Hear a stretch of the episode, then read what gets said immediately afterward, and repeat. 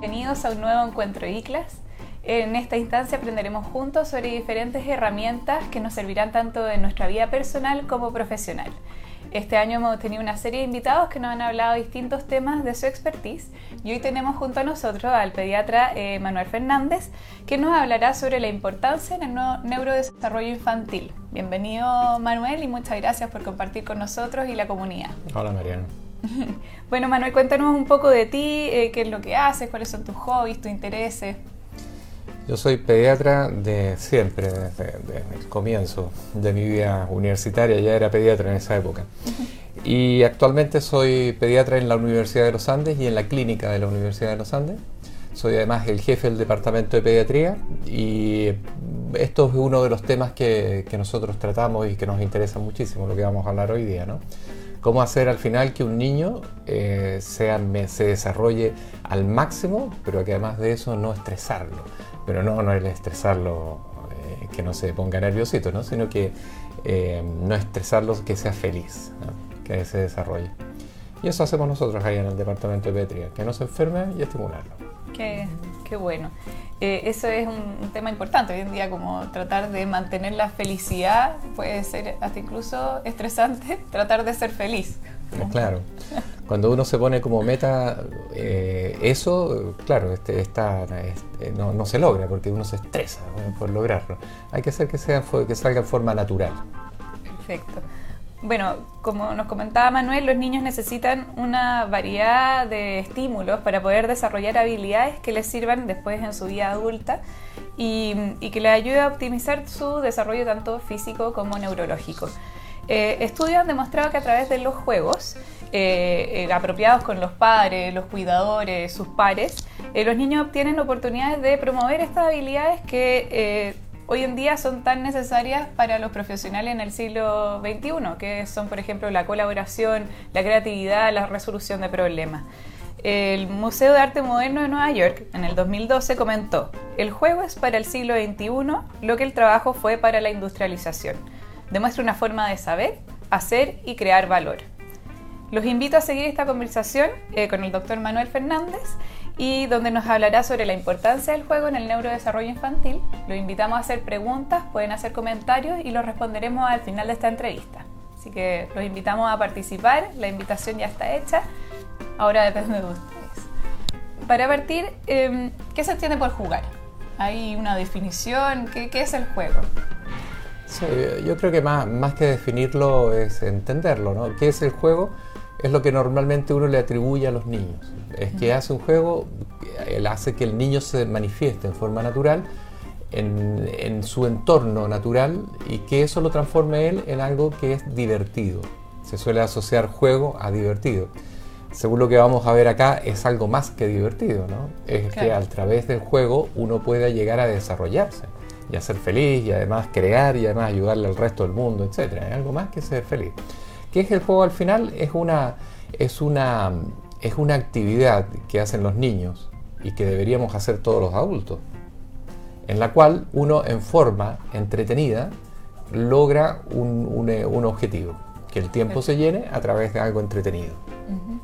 ¿Y hay, hay, categorías de juego, como, no sé, al aire libre, o juego eh, de roles, juego Claro, sí, sí. Si uno, si uno se, pone a buscar eh, definiciones de juego y también tipos de juegos que hay, hay, hay muchísimos.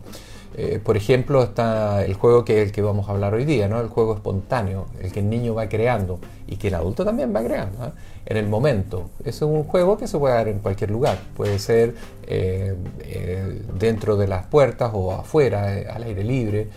Pero también hay juegos que los conocemos muchísimo ahora y que no son malos, pero, pero eh, no son tan buenos tampoco, ¿no? Sabemos algunos de los problemas que puede tener, algo vamos a hablar de eso, que son los juegos a través de las pantallas también, ¿no?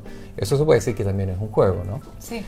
Y después hay otra serie de juegos, o sea, le podemos poner reglas al juego. El, el juego puede ser algo que sea espontáneo o puede ser algo dirigido. Este juego se va a jugar de esta manera y estas son las reglas y el que se sale se va. Entonces, muy dirigido. Es importante saber eso, porque realmente, no sé, uno, uno como papá o, o educador siente que, que, al poner tantas reglas quizás está limitando mucho el juego, pero es bueno saber que el jugar con reglas también es una forma de estimular a los niños y que está bien. Sí, sí. Sí, claro, hay, hay, muchos juegos que tienen que por obligación tener reglas, ¿no? Eh, pero esos son generalmente de, niños mayores, que son ya escolares, que están en el colegio. Ponen algunas reglas y esas reglas se tienen que cumplir. Si uno juega a las escondidas, tiene que ser de una forma y no de otra. No, van a buscar todos o esconderse todos. Eh, claro que sí. Ahora, el juego del, del, niño que tiene que ver más con el neurodesarrollo, el que es eh, bajo los dos años de vida, se sabe que esa es la época en que el cerebro, el cerebro humano es más plástico. O sea, eso significa que es más fácil de, modelarlo. Este es un juego bien especial porque estamos hablando de niños desde que nacen hasta los dos años. O sea, anda a poner una regla a esa altura y vas a ver que es muy difícil. Bueno, pero sin embargo sí se ponen reglas. Y hay una serie de reglas que no deberían estar. El juego que crea, el que tú nombraste que mira la, proyección que le diste, ¿no? Dices que son las actitudes que debería tener un adulto en el mundo moderno. Y lo mismo que decías tú de ahí del, museo, que dicen que son las actividades que reemplazarían al trabajo antiguo. Por lo tanto, estamos hablando de trabajar jugando o jugando trabajar. Bueno, ¿qué reglas le vamos a poner a este juego? En el caso de los niños, las menos posibles cosa que desarrollen esas actividades, la innovación, la creación. ¿Y, hay algún estudio que, diga que el juego tiene algún efecto en el aprendizaje de los niños? Ah. ¿Le facilita la tarea, por así decir? Sí, por supuesto que sí, hay muchísimo. Una de las, de las líneas de investigación más grandes que hay en todo el mundo en este momento son las neurociencias por supuesto que dirigidos al estudio del Alzheimer y otra serie de cosas de, ese estilo, pero también con el neurodesarrollo, eh, no, no solamente patológico o el desarrollo del adulto. Y eh, los estudios son estudios fisiológicos, estudios profundos, muy, muy buenos.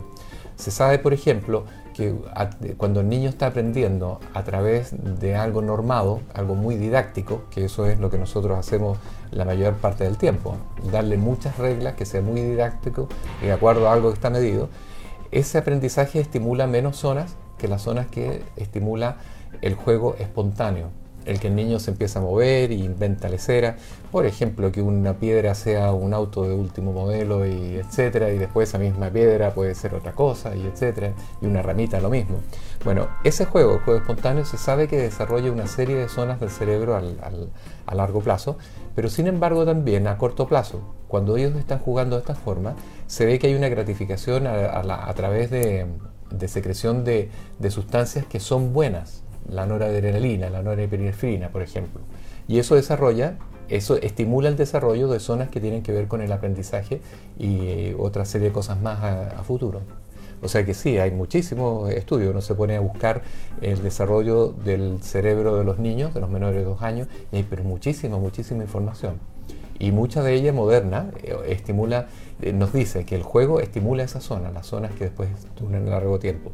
Y otro tema, si enseñamos al niño a través de dos métodos, a través de juego espontáneo, algo, y lo, también lo, enseñamos eso a través del, eh, del juego didáctico del, eh, del, que está normado, se sabe que, por supuesto, aprende más rápido con este sistema, porque están medidos estos sistemas y están hechos para que aprenda rápido, y con el otro aprende más lento. Pero sin embargo, este aprendizaje es más, dura menos tiempo. En cambio, el otro, claro, en cambio el otro, a través del juego espontáneo, dirigido un poco, pero, pero sin reglas, ¿no? Eh, persiste mucho más en el tiempo. Interesante. Súper interesante. ¿Y, ¿Y, de qué manera, no sé, las educadoras de párvulos, los profesores que tienen como un currículum que seguir, una estructura dentro de, la, de los colegios, de jardines infantiles, eh, pueden crear más instancias de juego sin, sin intervenir como con esa malla académica? Quizás es malo meterlos en una parte tan tan en, un colegio o en un sistema escolar desde tan pequeño?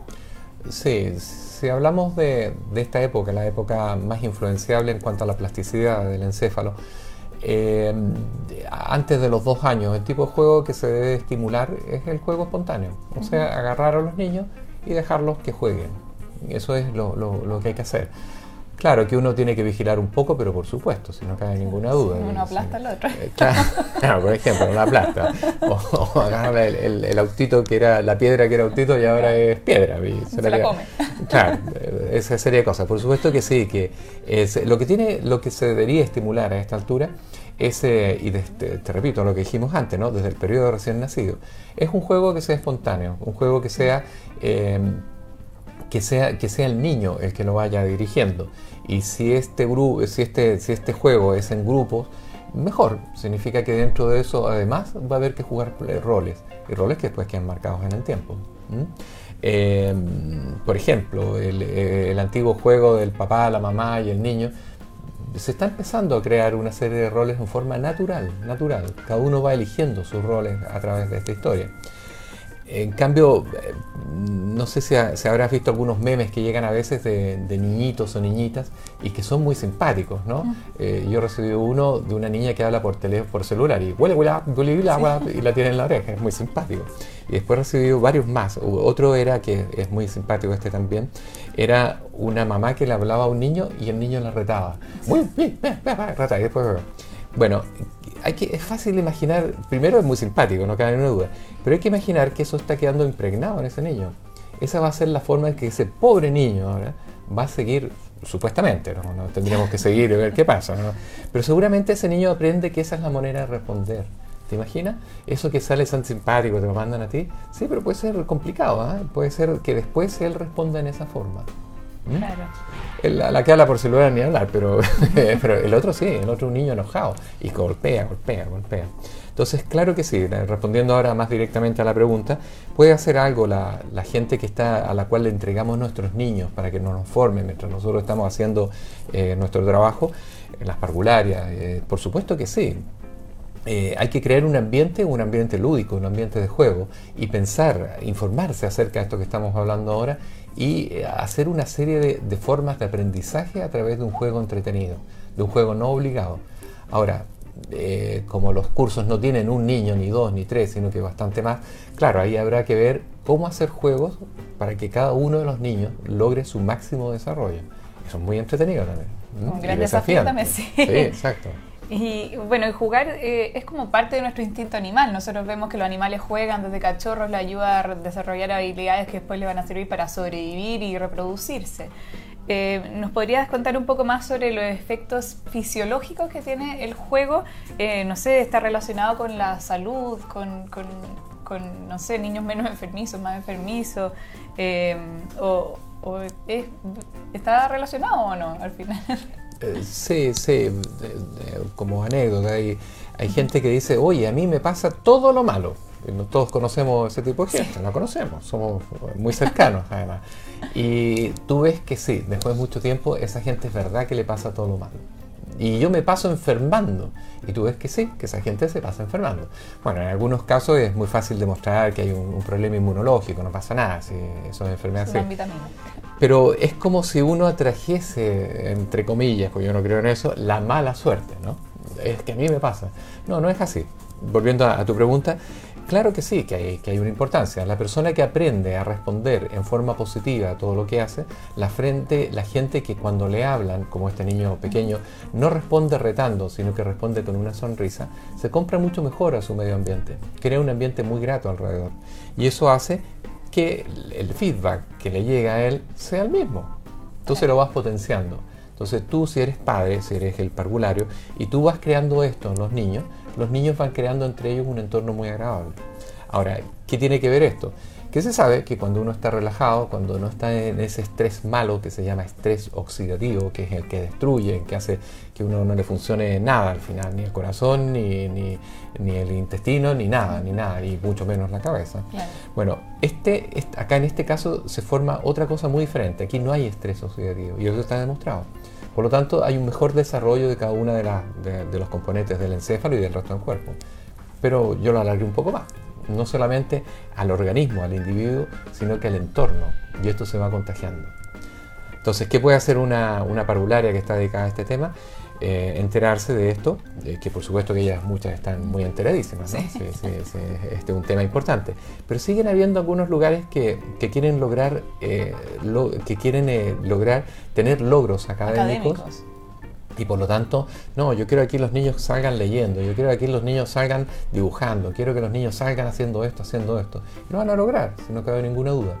Pero, de acuerdo a lo que hablamos antes, primero en un entorno que no va a ser del todo agradable y segundo, la persistencia en el tiempo, el imprinting que logren en estos primeros dos años, no va a ser el mismo que a través de esto otro que crea una serie de sustancias fisiológicas eh, sanas que además forman un, eh, un, sistema nervioso sano también y un entorno sano. Súper importante. ¿Y, como pediatra se prescribe jugar? Mira, eh, ¿lo deberían hacer? si lo deberíamos hacer, sí. Eh, hay una publicación ahora de la Academia Americana de Pediatría, ahora el 20 de agosto, desde hace nada, pero hay otra anterior y otra anterior, ellos cada cierto tiempo eh, van publicando un, resumen de lo que se, más que un resumen es una elaboración de lo que se ha publicado hasta el momento de esta historia. Y ellos hablan, a partir del título, eh, dicen que la, el juego debería ser una de las prescripciones, igual que prescribo amoxicilina, paracetamol y salbutamol, debería prescribir el juego. Y suena interesante eso. Ahora, eh, tú dices, si nosotros los pediatras lo hacemos, imagínate lo que hago yo. Pero hay ejemplos muy buenos. Por ejemplo, eh, esta película de Patch Adams, ¿te acuerdas, no? sí. Bueno, Patch Adams estuvo en Chile, ha estado en Chile, en Roberto el Río, etc. Y él partió lo que se aprende a través de la película, pero contado por él, que estuvo acá, es que él vio que los niños estaban eh, con cáncer en un hospital, estaban muy mal, estaban deprimidos, era un ambiente triste. ¿Y qué hizo él? Lo conocemos a través de sus delantales pintados con manos y pintura y nada estructurado, lo, lo más lote posible. Cuando vino acá Roberto del Río, salió todo el mundo con sus delantales blancos manchados ahora con tinta. Bueno, eh, él es un ejemplo de cómo a través del juego, a través de crear un ambiente agradable, se sigue aplicando la medicina correcta, pero los niños ahora estaban mejor, la sobrevivía mejor, los niños estaban mucho más tiempo felices, aceptaban mejor y con menos dolor la terapia, etc. Entonces, claro, los médicos nos vamos a todos los extremos. Está el médico, salió una publicación hace muy poco ahora acerca del estrés de los médicos y salía publicado esto eh, también. Y dice que los médicos estamos muy estresados porque nuestras consultas cada vez son más largas. Claro, y ahí dice porque ahora nos tenemos que dedicar a arreglar cosas que antes no hacíamos. Y estamos hablando de cosas más del ambiente psicosocial, ¿no? Es que llega la mamá y me pregunta ahora que qué puedo hacer con esto y otra historia. Bueno, la medicina en los países desarrollados o en vía de desarrollo muy avanzados como el nuestro, estas enfermedades cada vez hay menos cada vez hay menos eh, meningitis, menos por las vacunas y por otras cosas, menos neumonía, menos amigdalitis, menos de todas estas cosas. Bueno, entonces cada vez estas otras cosas de los países que van en desarrollo empiezan a ser más importantes. Entonces, mientras nos sigamos dedicando a esa pediatría, que es muy buena, si gracias a eso ha bajado la tasa de, mortalidad, de morbilidad y de todo, eh, pero que además empecemos a meter esto desde tempranito, desde, te repito, desde el periodo de recién nacido. Que nuestras consultas ya no estén llenas de fonendoscopios y de cosas por el estilo y se nos permita andar sin, eh, sin delantal. Y si uso delantal, que sea un delantal que no asuste al niño, ¿no es cierto? Eh, ¿Qué pasa cuando un niño lo mandas a kinesiterapia? Es agredido, ¿no? pero una agresión buena, es una atrogenia buscada. Pero claro, cada niño que, que, va de la consulta mía, que está llena de juguetes, sin delantal, etcétera, y vuelve de esto que es estructurado y más encima, empiezan a relacionar cualquier cosa con dolor. Es increíble, niños que nunca habían llorado en la consulta, ven el fonendoscopio, porque es así, no, no sé cómo camuflarlo. Em, y ahí comienza el llanto inmediato. El rechazo al dolor, el rechazo a la mala experiencia. En resumen, deberíamos nosotros eh, indicar si por un lado indicar, decir qué tipo de juego a cada una de las edades deberíamos enseñar a la comunidad, a, todos los que tengan que ver con el desarrollo de niños, las guarderías, las parvularias, etc. pero eh, también deberíamos transmitirlos entre nosotros mismos y deberíamos nosotros no solamente prescribirlo y enseñarlo, sino que además de eso ser modelos, ser modelos de historia. Que nuestra consulta, claro, podrá ser un poco más estructurada si los padres son más estructurados, pero tiene que desestructurarse. El control de un niño sano, el de, el de, rutina de salud, tiene que ser un ejemplo de cómo un niño lo pasa bien. Un niño no debería llorar en la consulta a un pediatra y nosotros lo podemos demostrar en la universidad, tenemos mucho tiempo para hacerlo y es increíble, niños que lloran, tú empiezas a tener una actitud un poco diferente, lo empiezas a mirar, le sacas la lengua, mira, qué tontera, un pediatra sacando la lengua. Eh, le, hace, le, haces cosquillas y toda esa historia, el niño se entrega muy fácil y empiezas a ver que lo pasa bien. Una buena experiencia. Exacto. Eh, se habla de niños que, son, que tienen un, eh, un temperamento diferente, y es cierto, hay temperamentos y hay temperamentos, de todas maneras. Pero eh, tú ves que hay niños que lo pasan bien y otros que no. Dice, es que está llorando, no importa. No, no, no. Un niño no llora por, actuación, un niño llora porque lo está pasando mal. Está estresado. Está estresado. Bueno, para los que están recién uniéndose a esta conversación, estamos hablando con el doctor Manuel Fernández sobre la importancia del juego en el correcto neurodesarrollo infantil. Lo invitamos a hacer sus preguntas y las responderemos al final de esta entrevista. Eh, para seguir hemos visto que el jugar le permite a los niños desarrollar estas habilidades de las que hablábamos que eran importantes para el siglo XXI, para el tiempo moderno. Eh, ¿Es posible desarrollarlas en la edad adulta? Nosotros que ya estamos viejos, ¿estamos fregados o, podemos, si no jugamos cuando chicos ya... Tú, la más vieja de todos. Eh, pero por supuesto que sí, si eso no cabe ninguna duda. Eh, tú nombraste, por ejemplo, eh, lo que dicen en, el museo. En, ese museo, cuando uno entra, hay un montón de, instancias en las cuales se puede jugar. Ellos enseñan arte a través del juego y invitan niños y van cursos enteros y tú ves que está lleno de niños dando vuelta en algunos momentos del día, no, no siempre. Ahora, el adulto debería, debería tomar debería pasarlo muy bien trabajando. ¿Qué es lo que más hacemos nosotros en este, nuestro país en especial, que somos muy trabajólicos? Eh, uno parte de la mañana y parte trabajando y después llegas tarde a tu casa y después está entre medio y te llaman y sigues trabajando. Qué bonito sería que cuando uno esté haciendo eso lo esté pasando bien. Por lo tanto, el trabajo pasaría a ser parte de mi diversión y podría muy fácilmente meter este trabajo en el resto de mis actividades, en la vida de familia, por ejemplo. Entonces el adulto también necesita esto. Se sabe que cuando una de las cosas que hacen que uno tenga un mejor envejecer está el deporte. El deporte es un juego. Tú no vas a hacer un deporte estructurado de levantamiento de pesas hasta que se te revienten los músculos, etc. No, este, esto que estamos hablando ahora, este, este juego, este deporte, este, este trabajar en forma deportiva, es muy bonito. Es muy bonito porque además uno se siente bien, llega feliz a la casa y hace mejor vida de familia. Negocio redondo. Yo lo veo muy bien. Y si te fijas, muchas de las empresas muy modernas, tecnológicas, tienen un ambiente de trabajo que simula el juego. Ejemplo, lo sabemos ya, las oficinas de Google, por ejemplo, tienen mesas de ping-pong, eh, tienen eh, unas pelotas dando vueltas por ahí, tienen aros de básquetbol, tienen un montón de cosas por el estilo. ¿Y qué significa eso? Que tú estás jugando con un juego tradicional, pero acercas más tu trabajo al juego ahora. Y lo que sigues haciendo después, lo sigues haciendo como si fuese parte de ese juego. En cualquier momento puedes pasar de la reunión, te paras y vas a tirar dos cositas de ping-pong y vuelves acá. El problema son los que se quedan todo el día jugando ping-pong. Eh, claro, claro, eh, claro, eh, claro, claro. yo creo que, compatibilizar. Sí, yo, creo que ahí hay una muerte natural, ¿no? Que este, este, esta, esta, retribución, este, esta información que a uno le va llegando, Claro, esa gente al final va quedando en un rincón y no crea, no crea. Pero este, está demostrado que la gente que, trabaja en estos ambientes rinde mucho más. Eh, un ejemplo, las oficinas que tú tienes acá y las que tenemos nosotros en la universidad, las nuevas oficinas, eh, todas tienen vidrio, todas están abiertas. Entonces, uy, se acabó la privacidad, se acabó todo. No, es increíble, pero eso ayuda mucho. Y eso ayuda a que uno esté más feliz también, a que se sonría más y que rindas más. Eh, entonces el juego es malo para el trabajo. No, si no, no lo haría esta gente, si no son tontos. Mira, hay tips para todos los que son jefes, empresarios, pueden empezar a implementarlo. Y como, como adultos, ahora hablando, pasando al tema como de las pantallas.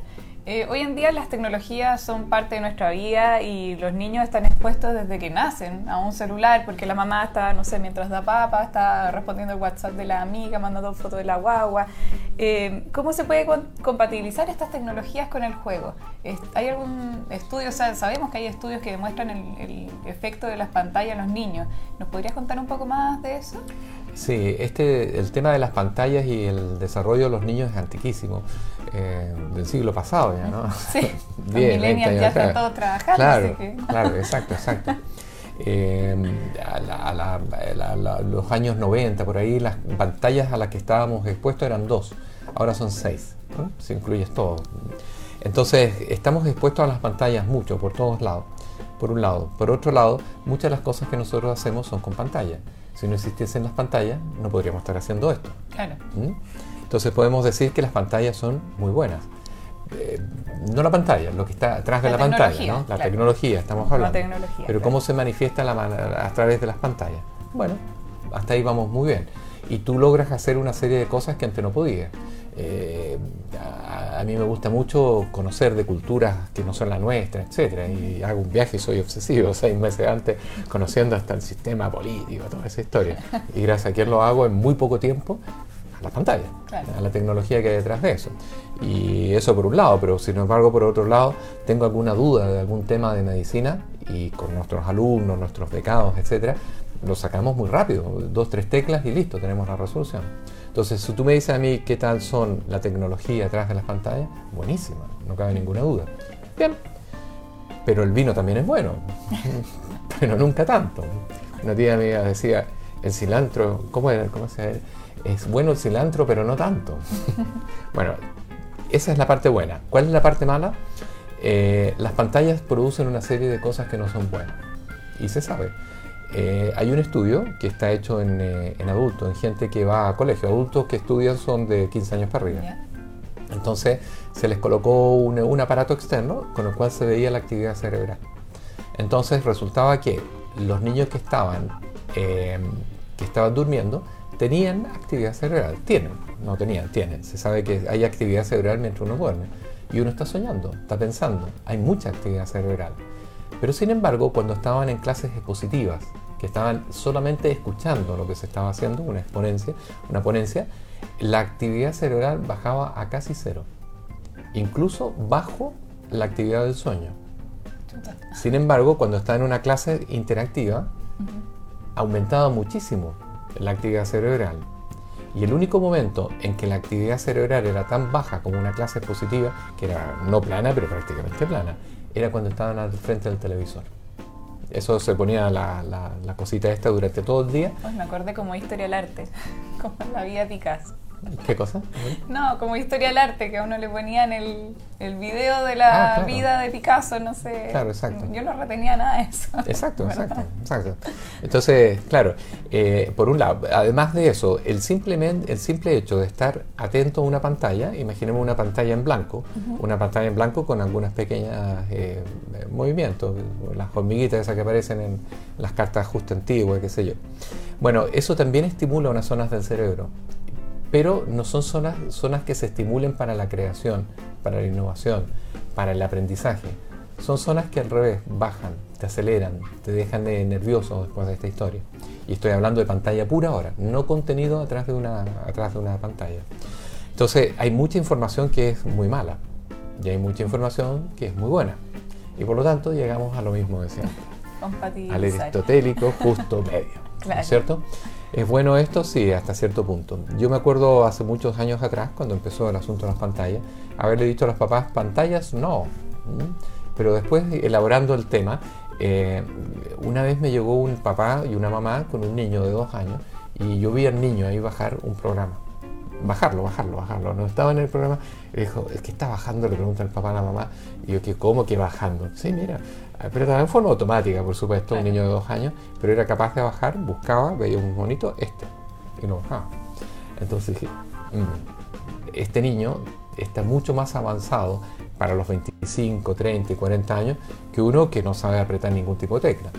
Bueno, pero sin embargo, los niños que compatibilizan, que juegan, juegan con las dos cosas, utilizan bien las pantallas, pero además este juego espontáneo que estamos hablando, El otro, como dijimos antes, aprende, pero aprende menos. Y lo que aprende no es innovador, es repetitivo. Churra.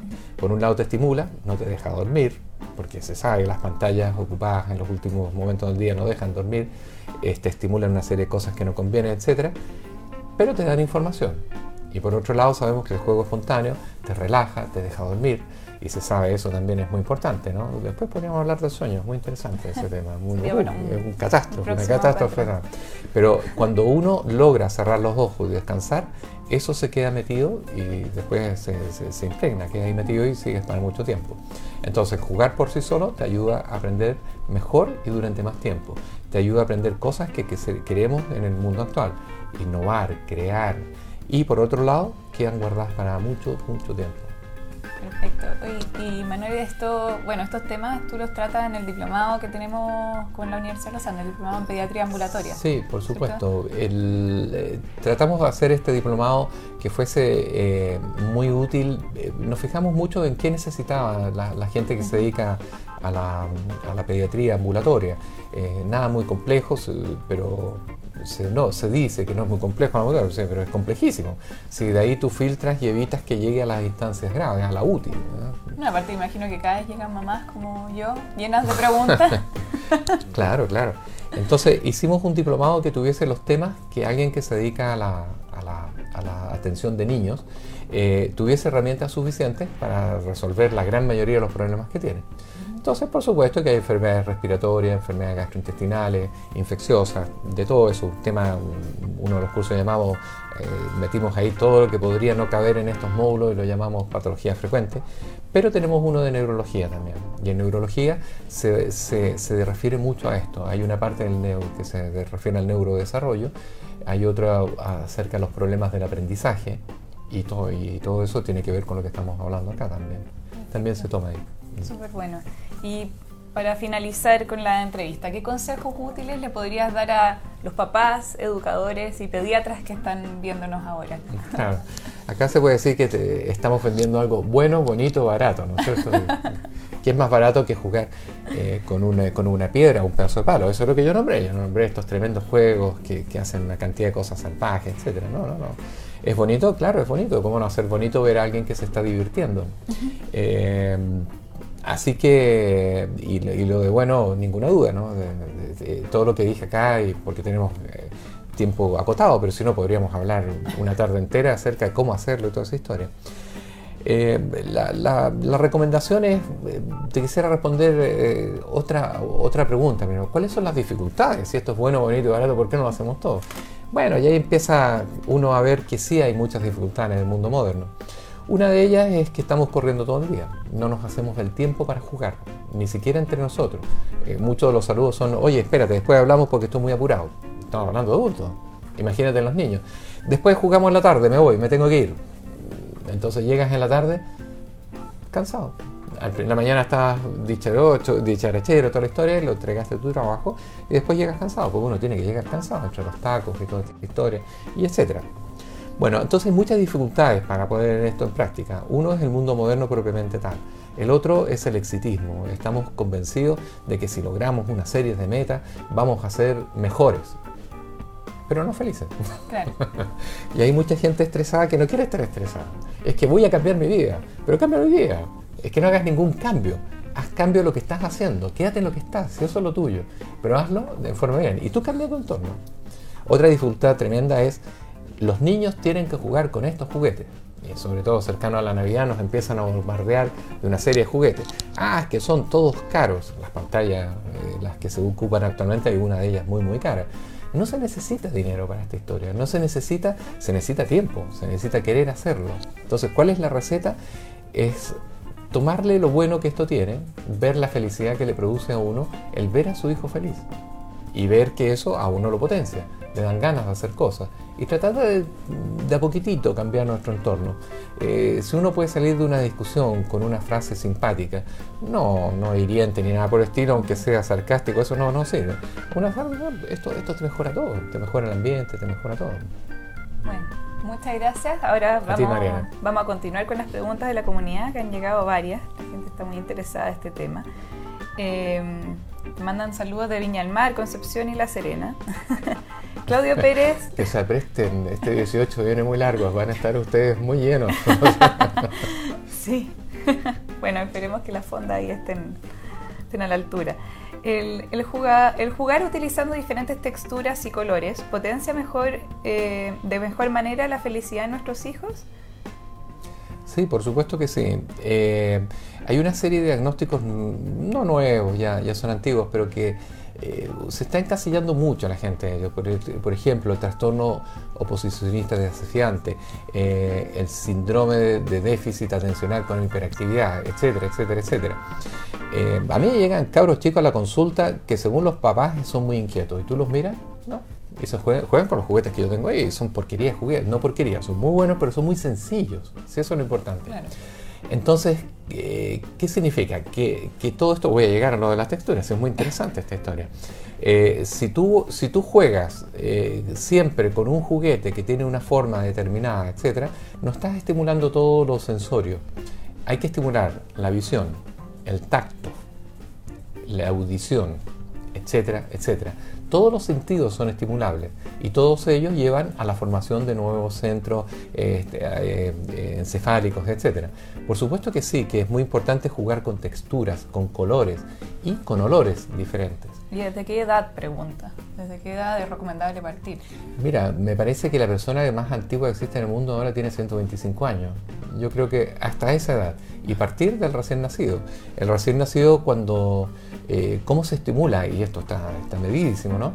Eh, si tú le haces cosquillas en la piel, eh, pequeñita, un masaje pequeño, no masaje profundo, ni nada por el estilo, hay estimulación del encéfalo. ¿Y qué estamos estimulando? Receptores externos. Si tú le das de comer, se produce estimulación. Todo. Si tú hueles algo, se produce estimulación. Ahora, claro, ¿cómo voy a estimular a un recién nacido? Muy sencillo, míralo y gózalo. Eso es todo. Tú míralo y le haces cuchi cuchi. ¿Te parece ridículo a ti mismo? Hazlo solo, encerrado. Vas a ver que de a poco el niño empieza a responder de esa forma. Lo dijimos antes, ¿no? Si yo al niño le enseño a través de mi sonrisa que él sonría y le hablo y le cuento historias y cualquier historia, háblale de física cuántica, lo que sea. Estamos los niños chiquititos de tres meses, ¿eh? Eh, él se va a estimular, se va a estimular y muchísimo. ¿Desde qué edad? Desde el momento en que nace, desde ese momento. Perfecto. Eh, Carol Ortov pregunta, ¿a qué edad el juego espontáneo en casa ya no es suficiente para el aprendizaje y se hace necesario enviar a un jardín infantil o guardería?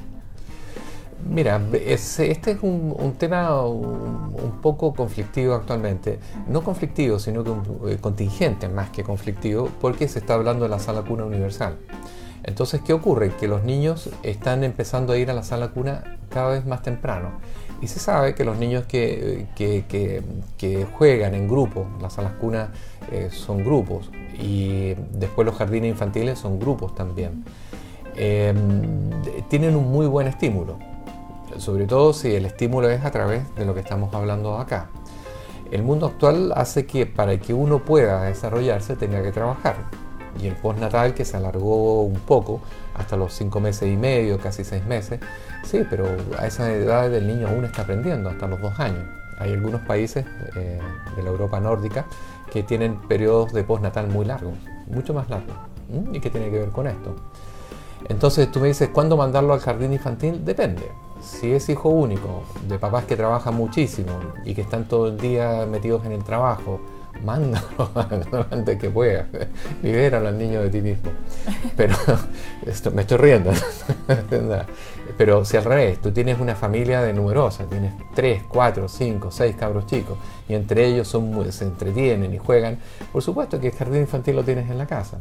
Si vives en un condominio de estos que son seguros y que permites que los niños eh, jueguen entre ellos en el patio, tienes el jardín infantil ahí.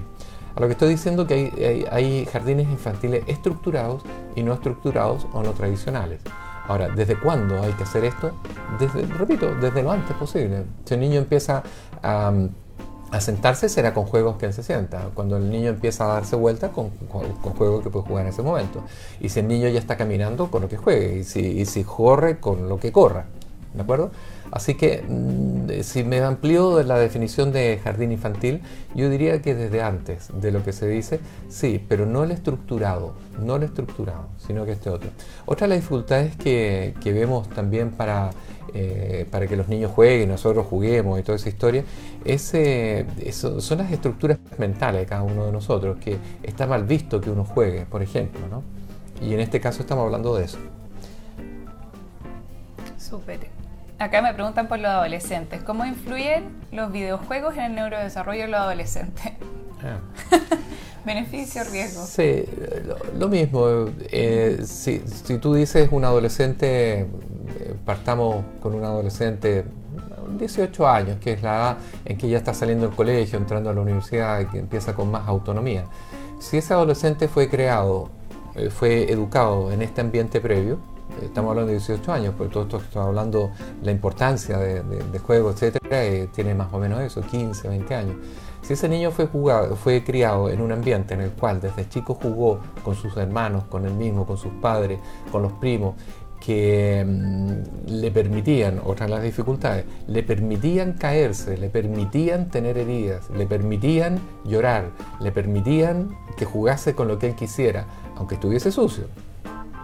Da igual, exactamente igual, ensuciarse, llenarse de barro y no lo retaban por eso, bueno, ese niño después le permitieron también entrar a algunos computadores y tener etcétera.